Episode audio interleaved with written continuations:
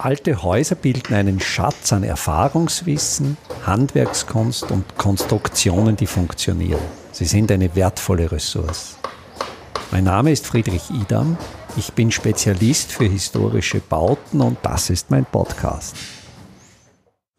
In der letzten Podcast-Episode habe ich mir Gedanken über Baustoffgewinnung gemacht, auch wie man selber Baustoffe gewinnen kann. Heute bei mir wieder zu Gast zum Gespräch Günther Kein, den Hörerinnen und Hörern des Podcasts Simple Smart Building ja schon gut bekannt. Für die, die neu dazugekommen sind, stelle ich Günther Kein kurz vor. Günther Kein ist einerseits Zimmerer und Holzbaumeister, hat eine klassische Ausbildung zum Tischler an der HTL Hallstatt durchlaufen und zum Holztechniker, hat dann ein Studium äh, draufgesetzt im Rahmen der, der Material- und Produktentwicklung und dann noch ein Studium der Physik an der TU München. Das heißt, einerseits Günther, du bist im Handwerk verwurzelt, andererseits hast du natürlich auch dazu noch dir zusätzliches theoretisches Fachwissen angeeignet,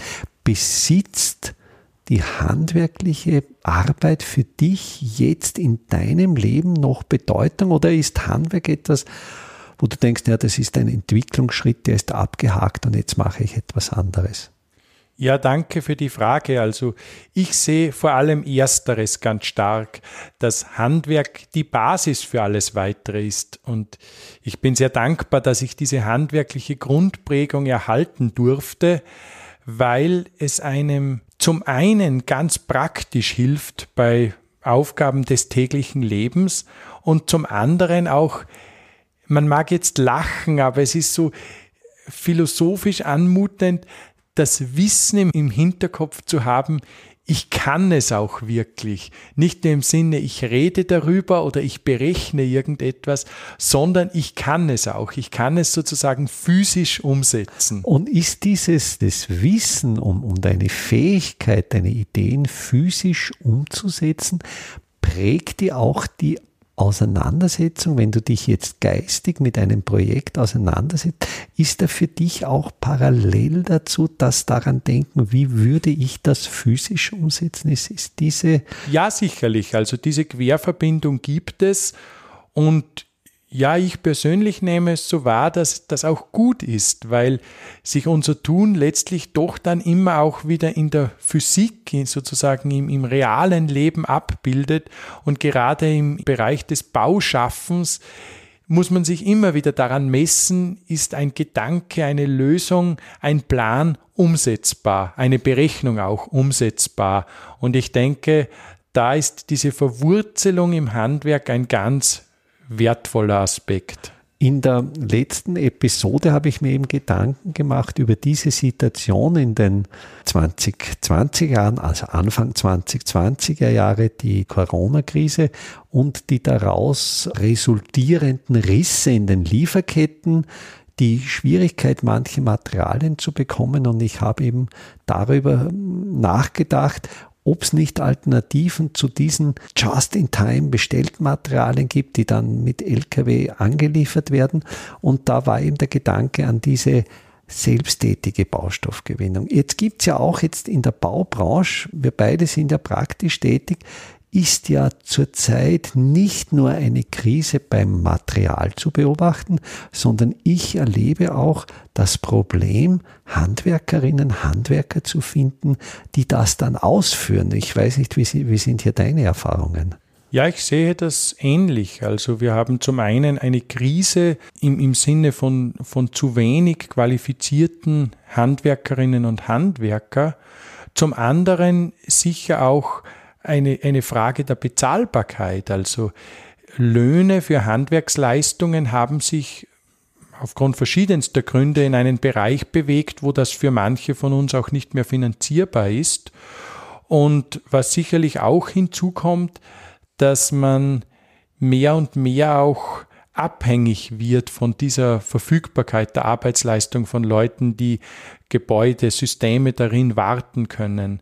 Und da wäre jetzt natürlich im, Sinne dessen, was du zuletzt über die Materialverfügbarkeit gemacht hast, zu überlegen, ob man auch im Arbeiten sich ein Stück weit von dieser Abhängigkeit von entsprechenden Handwerkern, Handwerksbetrieben löst und manches vielleicht selber kann, selber tut, aber durchaus auch im eigenen sozialen Umfeld organisiert. Du bist ja jetzt gerade dabei, dein Elternhaus zu adaptieren. Du willst jetzt mit deiner jungen Familie wieder dieses alte Haus bewohnen, bewohnbar machen. Und du hast ja vor etwa einem Jahr begonnen mit dem Versuch, mit, Firmen oder, oder mit Arbeitskräften, die du bezahlt hast, aber bist, wenn ich mich jetzt richtig erinnere, relativ schnell an einen Plafond gestoßen mit der Verfügbarkeit von Arbeitskräften. Ja, das hat natürlich sicher auch damit zu tun, dass es sich um ein altes Gebäude handelt, wo viele der angedachten Sanierungsschritte doch sehr speziell sind, wo klassische Details nicht funktionieren. Und das macht es natürlich umso schwieriger, ausführende Firmen zu finden, die das dann können. Und ich muss auch ganz ehrlich sagen, zu einem leistbaren Preis können. Und so ist jetzt in meiner persönlichen Situation die ganz pragmatische Überlegung jene, dass ich mit selber tun im Grunde am besten aussteige, weil dann die Ausführung so aussieht, wie ich mir das vorstelle und aber auch kostenseitig natürlich am besten ist. Denn die einfache Rechnung, wenn ich brutto für eine Handwerkerstunde im Bereich zwischen 55 und 70 Euro bezahle und je nach Job, den man halt hat, einen Nettolohn von, ich sage, ja, weiß ich nicht, 10 bis 20, 25 Euro die Stunde erziele, so ist einfach selber tun der beste Weg. Ja, ich habe ja, zwischen uns ist ja fast ein, eine Generation Unterschied.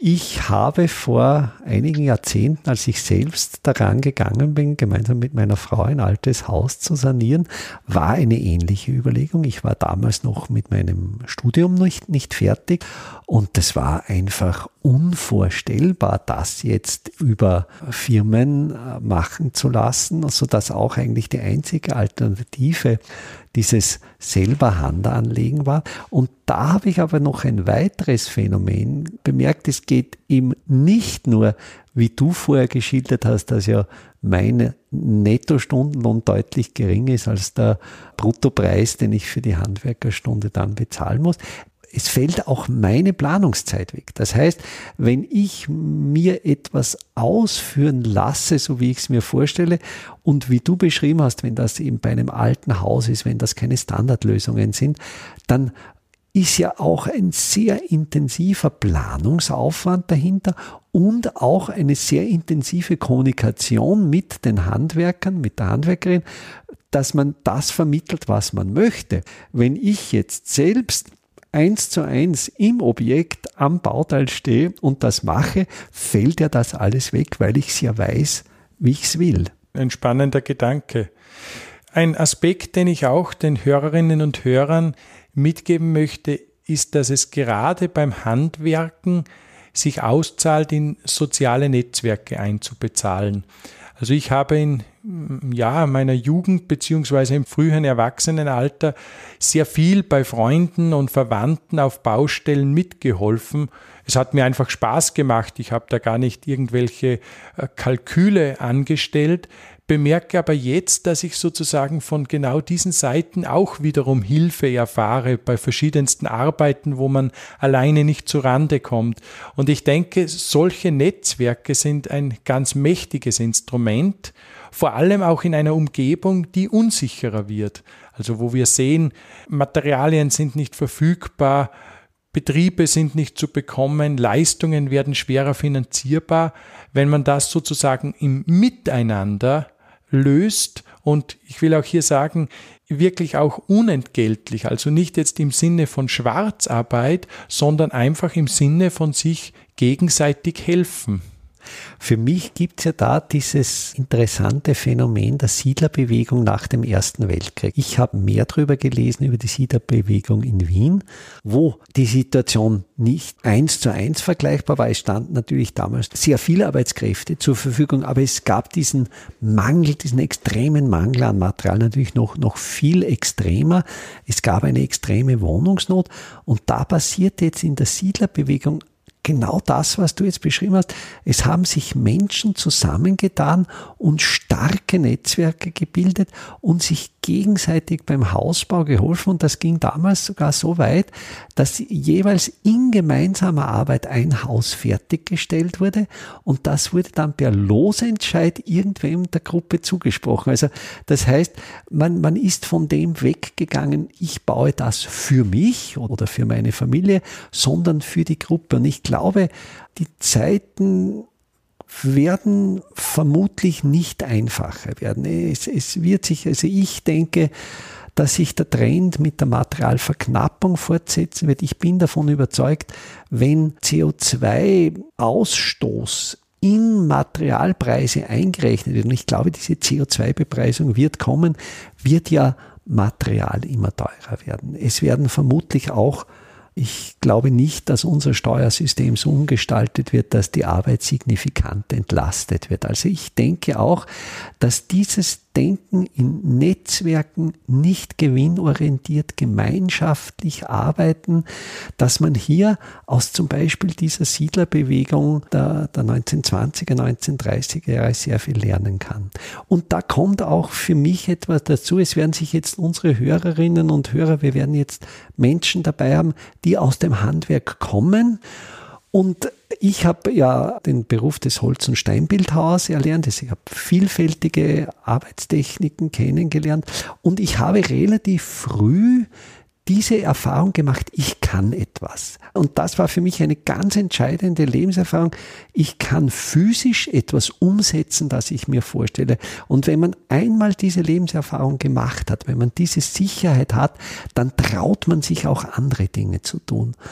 Ich würde sogar noch einen Schritt weiter gehen, also wirklich Mut zu machen, egal wo man jetzt in seinem handwerklichen Tun, in seinen handwerklichen Fähigkeiten steht, es auszuprobieren, es zu erlernen. Vieles ist nicht eine Wissenschaft, also man kann viele der, der Handwerkstechniken bis zu einem genügenden Level erlernen. Und was dann hinzukommt, es macht auch glücklich. Also dieses Arbeiten zum Beispiel ein Haus zu sanieren, ist nicht per se nur Plackerei oder eine lästige Pflicht, sondern man kann sich auch daran erfreuen, etwas aufzubauen, etwas wieder instand zu setzen. Und das mag für viele von uns, die wir in unserem Brotberuf vielleicht im Büro sitzen, viel Computerarbeit erledigen, auch ein willkommener Ausgleich sein. Und es sei mir hier auch der Gedanke erlaubt, vielleicht ein, ein sinnvollerer Ausgleich als mit dem Fahrrad in den Bergen herumzufahren oder, oder laufen zu gehen oder, oder was halt unsere, unsere Lifestyle-Gesellschaft fordert. Und wenn man es natürlich jetzt global vom Energieverbrauch ansieht, wenn ich, das werde ich jetzt vielleicht bei unserer Hörerschaft Widersprüche auslösen, aber wenn ich meine Muskelkraft und, und zum Aufbau meiner Muskelkraft verbrauche ich ja Nährstoffe, da verbrauche ich ja letztlich Energie, wenn ich die, unter Anführungszeichen, Sinn los verbuffe und eben etwas mache, nur damit meine Kraft abgebaut wird, wenn ich dem gegenüberstelle, wenn ich mit meiner Muskelkraft etwas schaffe, wo ich sonst elektrische Energie zum Beispiel einsetzen müsste, dann kann ich ja definitiv Energie sparen in einem relativ tiefen Sinn eigentlich, wenn ich meine Muskelkraft für natürlich etwas sinnvoll Produktives einsetze. Ich meine, die Hörerschaft mag auch entschuldigen, wenn wir da jetzt abgleiten und vielleicht manches extrem erscheint. Aber klar ist auch, dass das, was wir heute kennen, wo wir sehr viel Freizeit haben, wo wir in der Freizeit Sport betreiben, dass dies letztlich auch eine Luxuserscheinung ist, weil wir Zeit und Energie für diese Tätigkeiten haben. Und geschichtlich, wenn man zurückblickt, und da muss man gar nicht zu weit zurückblicken, brauchte ein Großteil der Bevölkerung die zur Verfügung stehende Lebensenergie, um einfach sich einen Unterhalt um, zu verdienen. Um einfach existieren zu können. Ja. Mir ist jetzt auch noch etwas eingefallen. Meine Eltern führten in den 1960er, 70er Jahren einen kunstgewerblichen Betrieb und hatten eigentlich beide keine entsprechende handwerkliche Ausbildung und wollten sich für ihren Betrieb, für die Herstellung gewisser Produkte Fachwissen aneignen. Und ich kann mich noch gut erinnern, wie unendlich mühevoll damals der Zugang zu Fachwissen war, wie schwierig es war, Fachbücher zu bekommen. Die Fachbücher waren unglaublich teuer ist. Wenn man es in, in Arbeitsstunden aufrechnete, wie viel Arbeitsstunden oder Arbeitstage man einsetzen musste, um sich ein Fachbuch zu erwerben. Meine Eltern lebten damals in einer kleinen Provinzstadt, also es war auch keine entsprechende öffentliche Bibliothek verfügbar.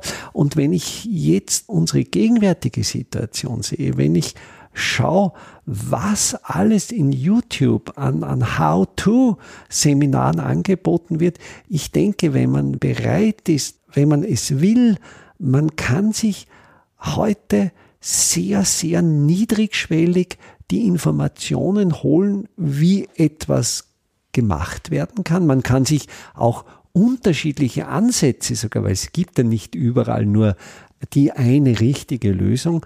Und, und da denke ich, da braucht man eigentlich nur noch diesen kleinen Schritt, dieses wirklich sich selbst zutrauen, ich kann das.